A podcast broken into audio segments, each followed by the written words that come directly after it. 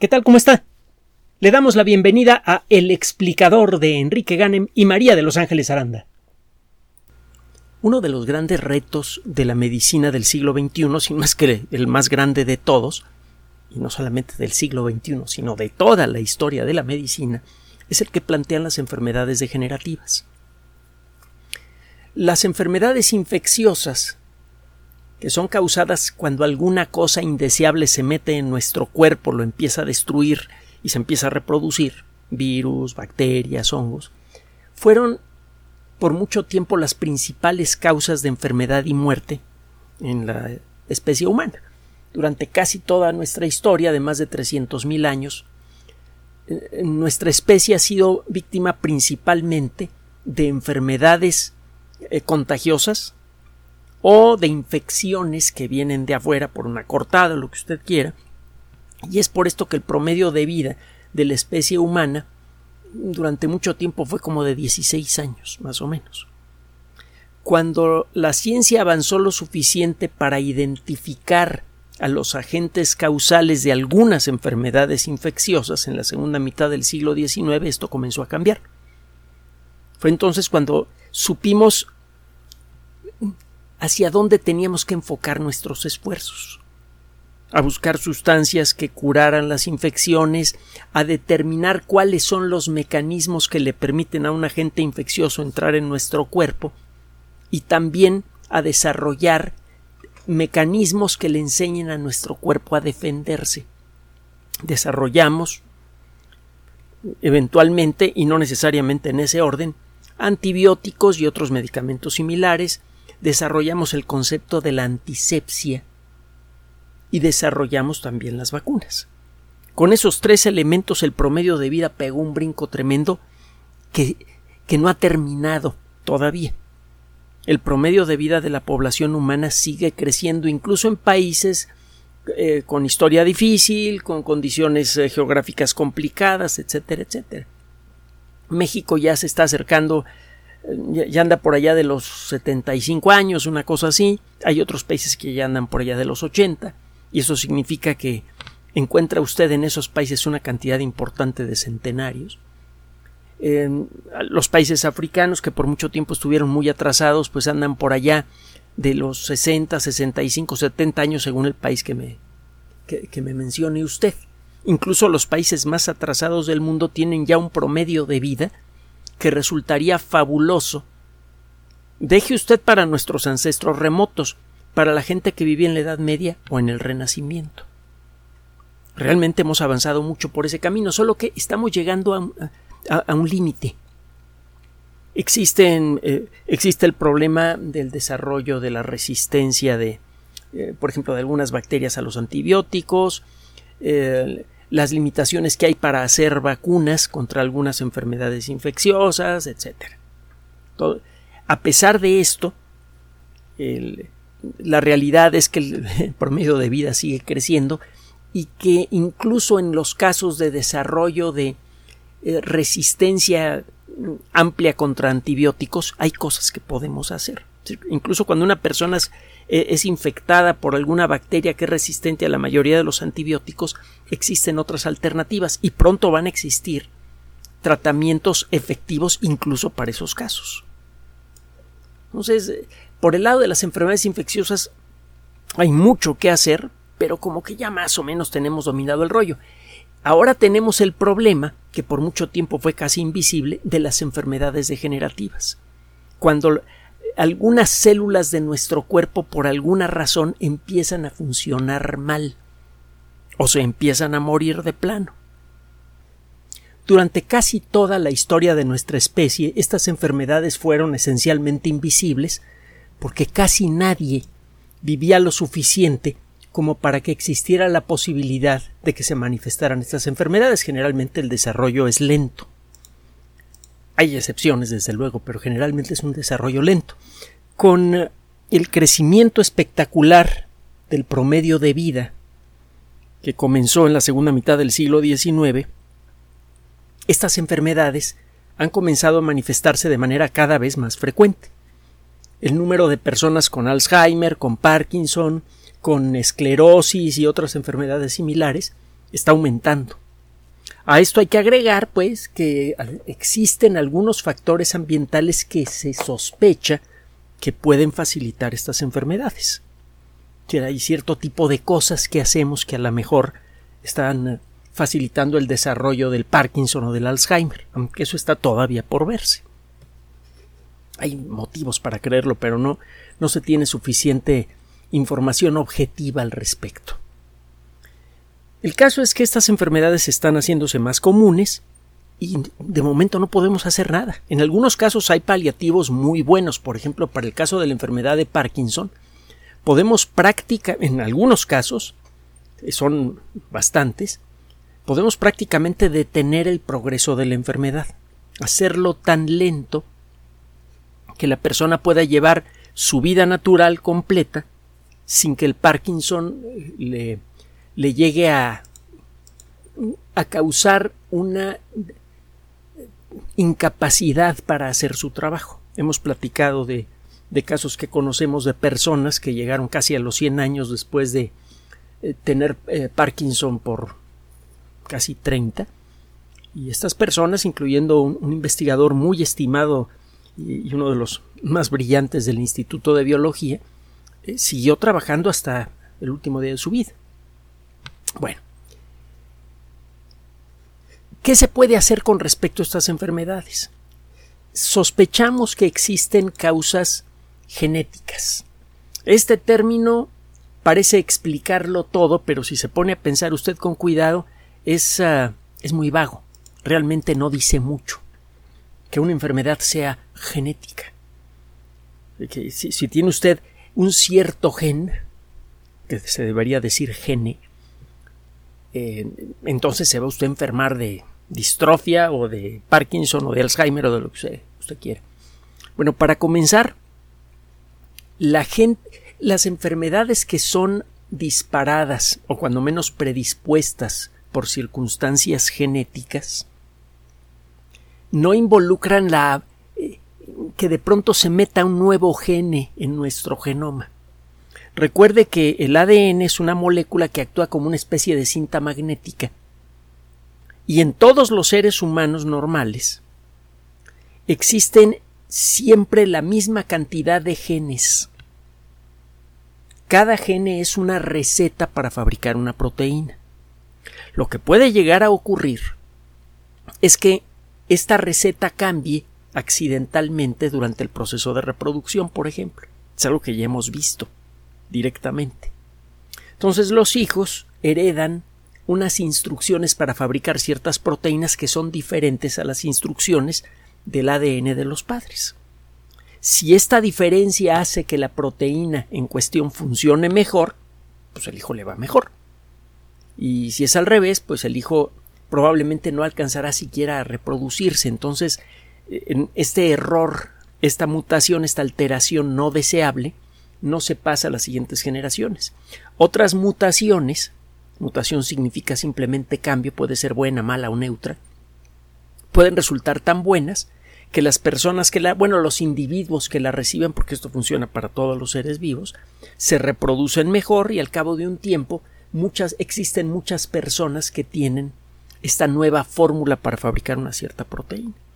Entonces, para saber si existe algún factor genético que predisponga al Alzheimer, al Parkinson o alguna otra enfermedad degenerativa, es necesario revisar los genes que producen las proteínas que se encuentran en las células afectadas. Por allí se empieza. Para ver si la formulación de algún gene no favorece el desarrollo, o favorece más bien el desarrollo de alguna de estas enfermedades. Si usted empieza a encontrar que todas las personas que tienen Alzheimer tienen eh, una cierta formulación muy peculiar de este, este y este otro gene, entonces ya puede empezar a sospechar con bases que el Alzheimer tiene una causa genética. Todavía no tenemos claridad al respecto. Parece que la formulación de ciertos genes sí puede facilitar el desarrollo de Alzheimer, pero hay gente que tiene estas formulaciones y no desarrolla la enfermedad y vive 100 años. Una cosa es tener una formulación de un gene que necesariamente va a disparar una condición genética y otra cosa es que la formulación de un cierto gene produzca una cierta tendencia que aumente la probabilidad de que ocurra algún evento, que se desarrolle cáncer, una enfermedad degenerativa o lo que usted quiera. De hecho, el cáncer se le considera como una enfermedad degenerativa. Otro día platicamos de esto. Hemos buscado en el genoma humano continuamente formulaciones de genes que pudieran estar asociados con muchas enfermedades degenerativas. Y eh, estamos empezando a darnos cuenta que a lo mejor estamos buscando en el lugar equivocado. Recuerde usted que las células humanas y las células, de hecho, de la mayoría de los organismos, bueno, todos los organismos multicelulares y algunos unicelulares, son en realidad condominios. En una sola de nuestras más de 100 millones de millones de células existen un montón de seres vivos en el interior. Vaya, nosotros no somos, en un sentido estricto, usted y yo no somos individuos, porque a final de cuentas nuestro comportamiento, nuestros sentimientos, nuestras emociones, memorias y todo esto son consecuencia del trabajo colectivo de un montón de células.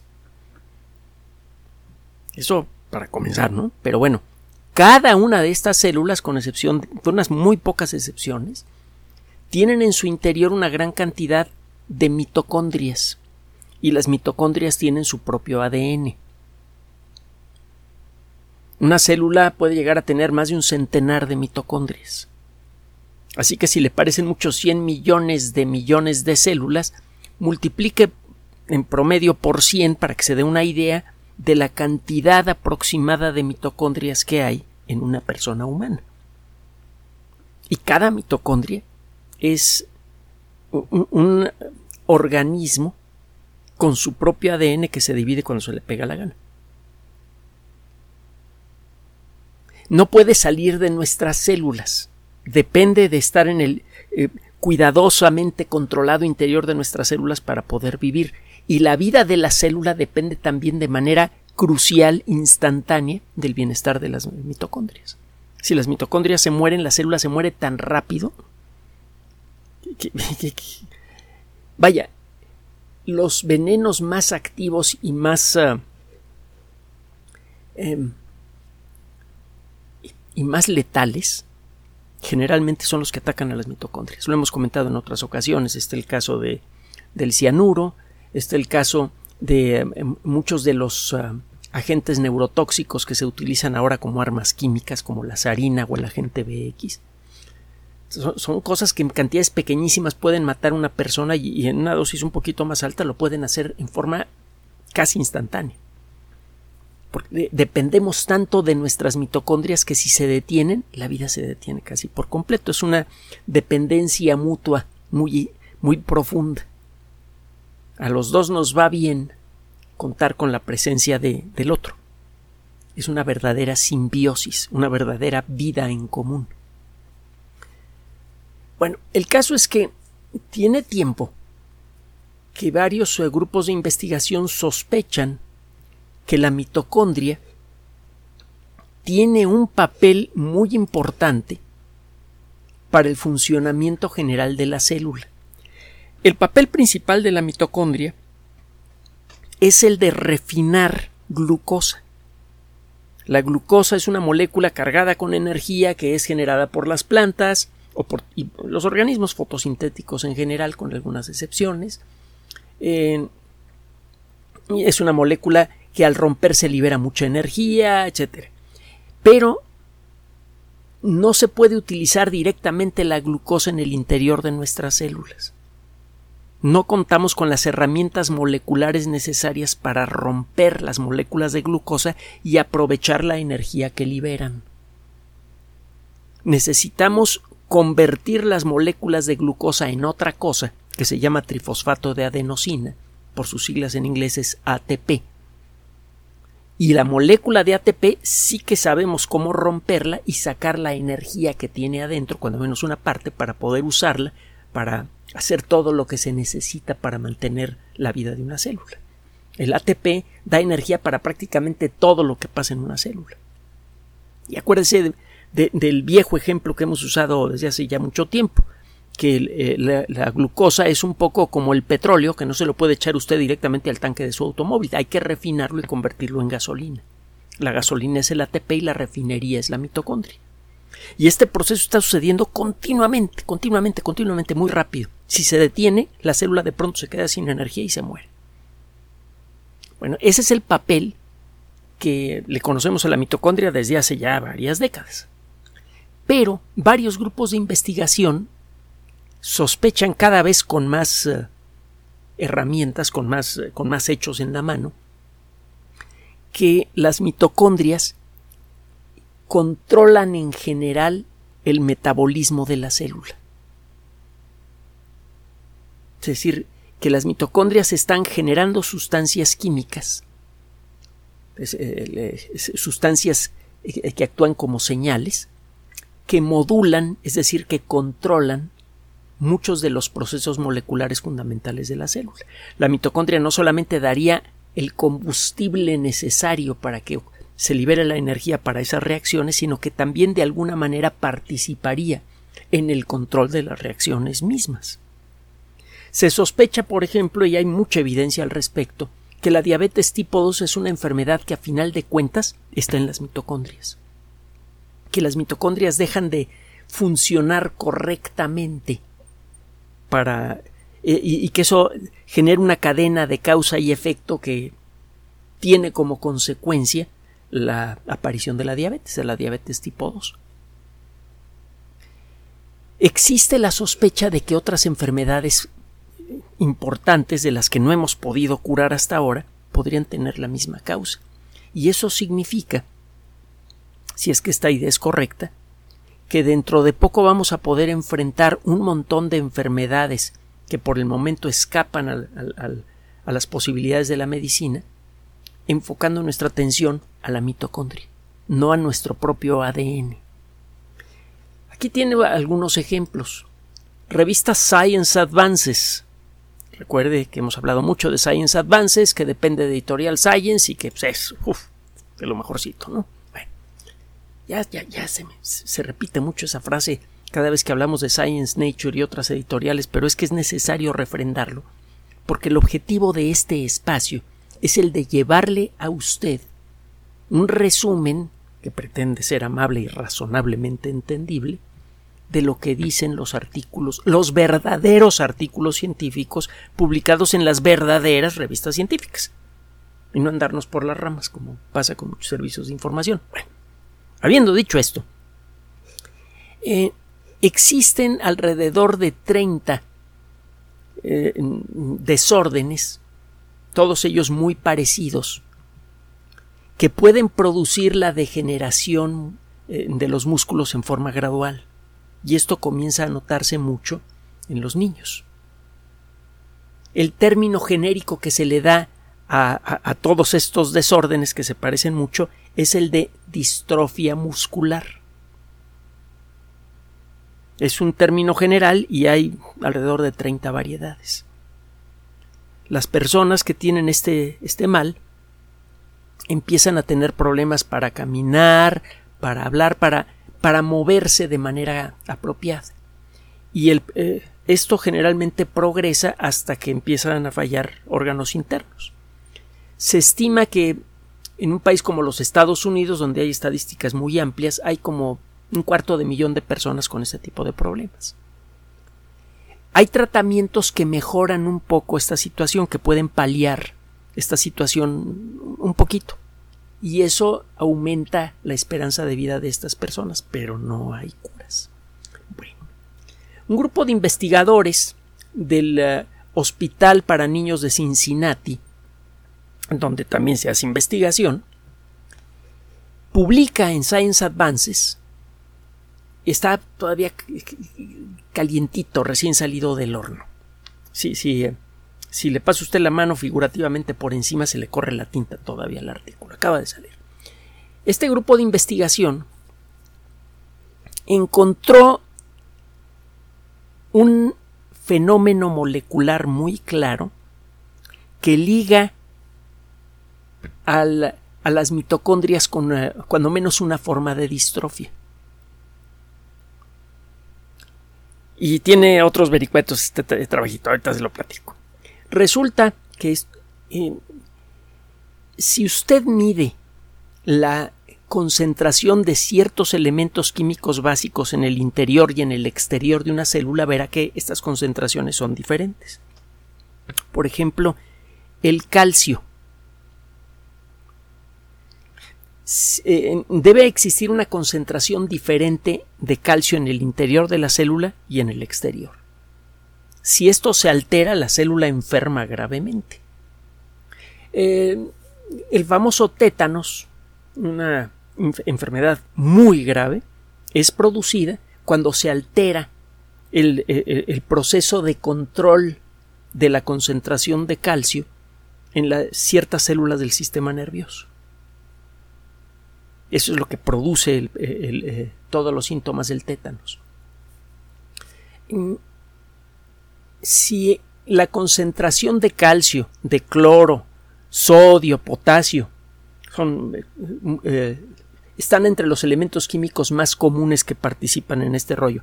Si estas concentraciones de calcio, sodio, cloro, eh, potasio son incorrectas en el interior de la célula, la célula empieza a funcionar mal y puede morir.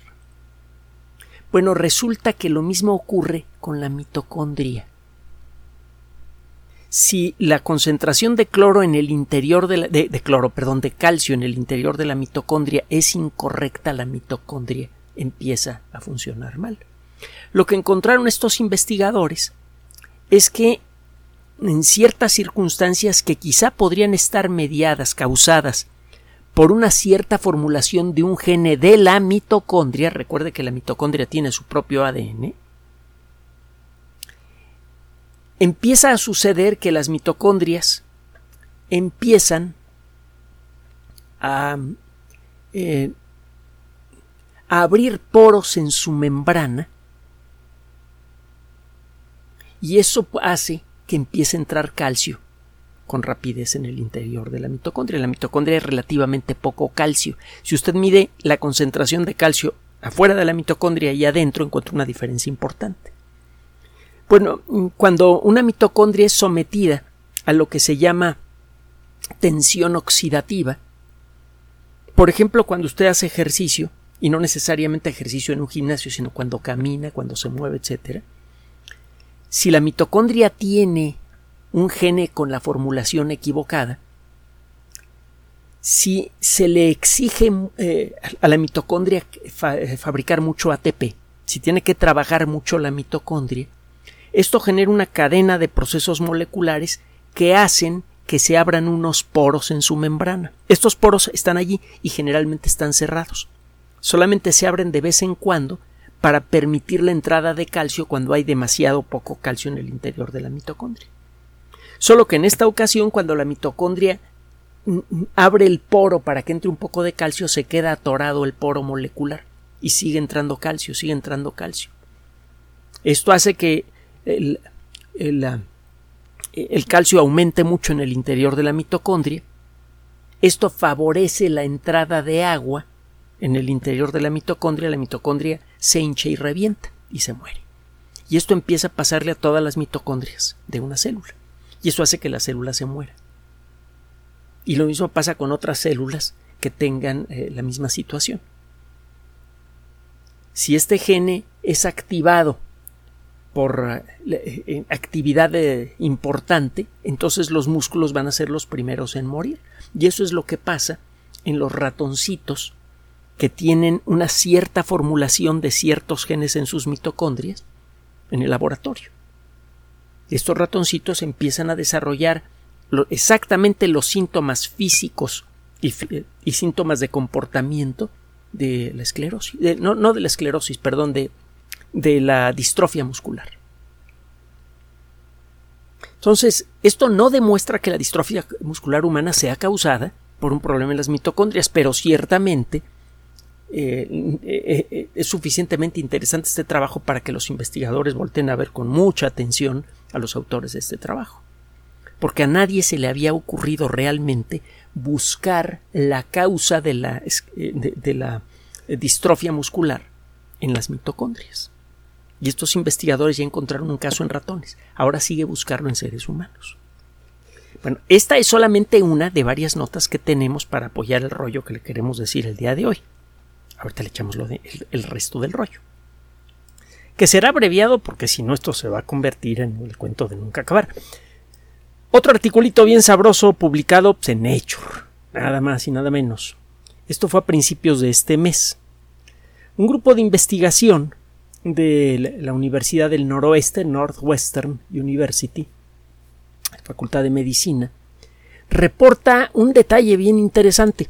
En, cuando usted sabe que todos venimos de, una célula fecundada, que se comienza a dividir, al principio todas las hijas de esa célula fecundada original se ven igualitas, se dividen, eh, usted eh, tiene una célula, luego dos, luego cuatro, ocho, dieciséis, treinta y dos. Al principio, este manojo de células se ve parejito. Todas las células se ven iguales y poco a poco se van diferenciando. La disciplina que estudia este proceso es la embriología y hemos dicho antes que es fascinante.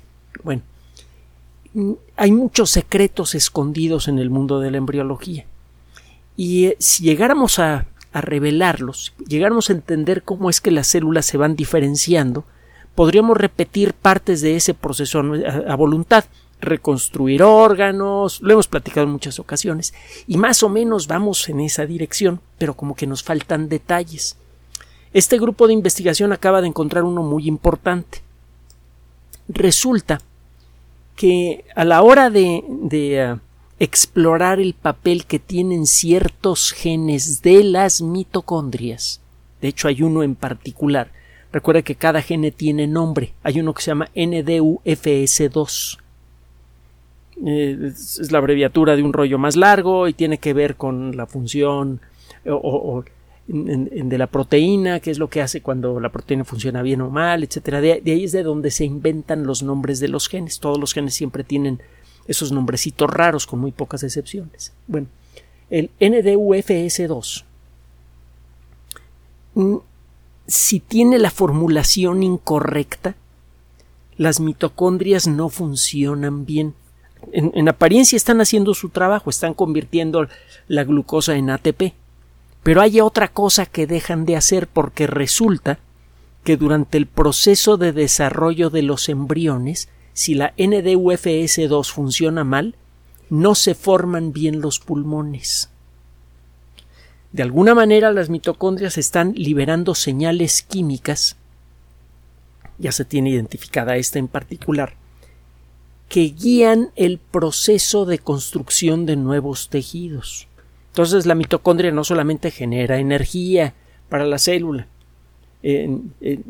no solamente tiene algún papel en el buen funcionamiento de los músculos, por ejemplo. También la mitocondria tiene un papel crucial que estamos empezando a, revelar y que podría tener muchos vericuetos en el desarrollo de tejidos.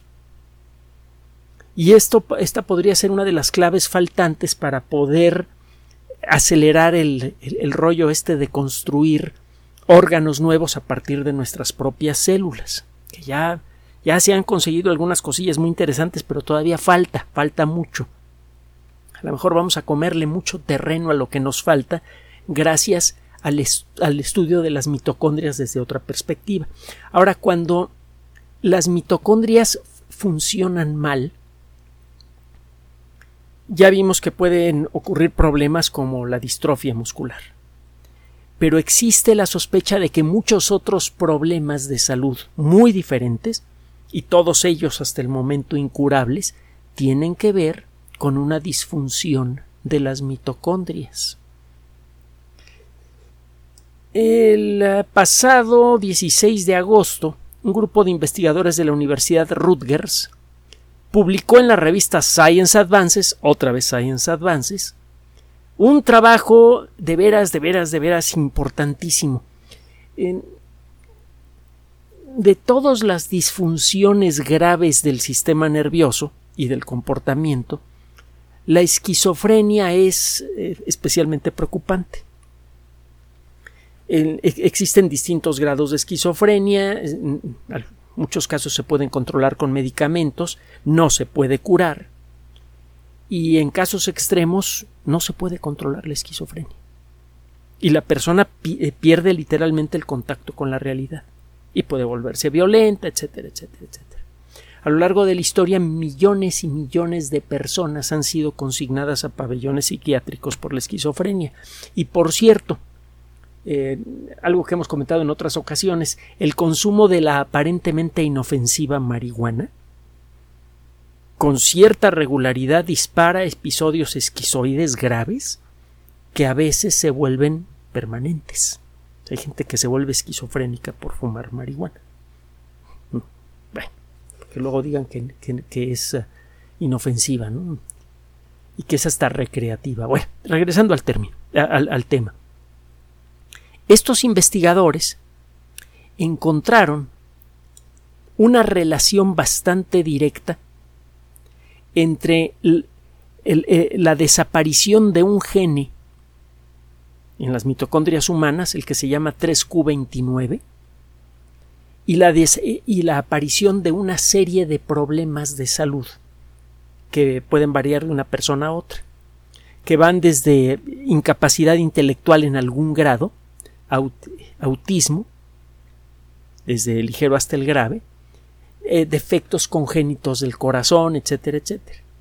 Bueno, resulta que a, veces pasa, se me olvidaba decirles, que eh, en, cualquier organismo, incluso en las mitocondrias, a la hora de heredarle información genética a la siguiente generación, por accidente se pueden perder genes completos. Eso se le llama delesión. La delesión del gene 3Q29 genera esos problemas, pero estos investigadores han encontrado otro detalle más. Los resultados de este estudio apoyan la hipótesis de que la descompostura genética de las mitocondrias, en particular relacionada con el gene 3Q29, es uno de los, de los factores que más contribuyen al desarrollo de la esquizofrenia de la esquizofrenia que no está relacionada, por ejemplo, con el consumo de sustancias eh, eh, neuroactivas como los componentes de la marihuana. Es decir, la gente que desarrolla de pronto esquizofrenia probablemente está siendo en muy buena medida, no por completo, pero sí en buena medida víctima de genes incorrectos en las mitocondrias. Entonces, estamos empezando a ver que las mitocondrias, como le decía antes, no solamente generan la energía que necesitan todas las células para vivir, las mitocondrias son responsables por un montón de, de aspectos del, del, funcionamiento de nuestro cuerpo, desde el control del desarrollo embrionario hasta el funcionamiento correcto del sistema nervioso. Y vaya usted a saber qué tantas cosas más. Eh, le decía que existe una eh, lo que parece ser una relación bastante directa entre la, eh, la diabetes tipo 2 y el mal funcionamiento de las mitocondrias. Escogimos este artículo, bueno, estos artículos, porque en los próximos años, en los próximos cortos años, vamos a ver el nacimiento de una nueva forma de medicina, la medicina mitocondrial muchos de los problemas de salud, muchas de las enfermedades degenerativas, por ejemplo, casi con seguridad van a tener alguna relación con el correcto o mal funcionamiento de las mitocondrias. Esto al principio pues no va a ser muy útil que digamos, simplemente vamos a saber en dónde está el problema y ya. Pero es que lo mismo ha pasado con la medicina desde la segunda mitad del siglo XIX para acá. Primero encontramos a los factores causales de las enfermedades y ya luego intervenimos en ellos.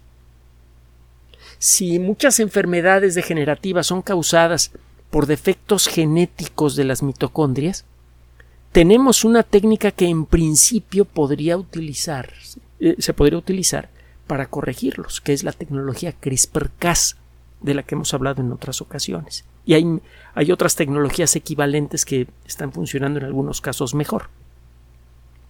Así que la posibilidad no solamente de identificar, sino de corregir, de curar problemas de salud causados por enfermedades mitocondriales empieza a verse en el horizonte.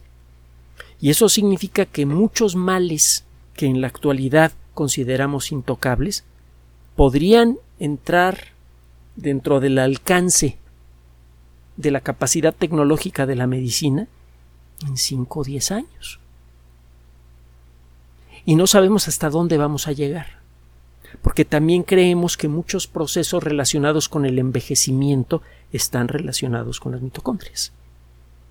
El desarrollo de la medicina mitocondrial podría resultar tanto o más significativo que lo que en su momento fue el desarrollo de las primeras vacunas y antibióticos.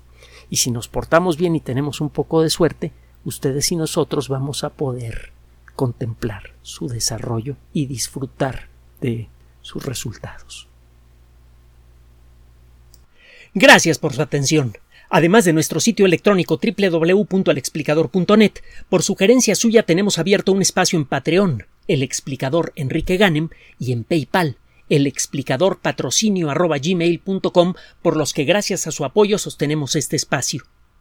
Puede usted descargar gratuitamente estos audios en formato MP3 en Spotify y en iTunes como El Explicador sitio oficial y en SoundCloud como El Explicador y con formato de video en YouTube en El Explicador sitio oficial. Recuerde nuestras redes sociales de siempre, Twitter Enrique-Ganem y en Facebook Enrique Ganem sitio oficial, El Explicador y los grupos que usted ya conoce. Finalmente, el explicador siempre somos María de Los Ángeles Aranda y Enrique Ganem. Gracias.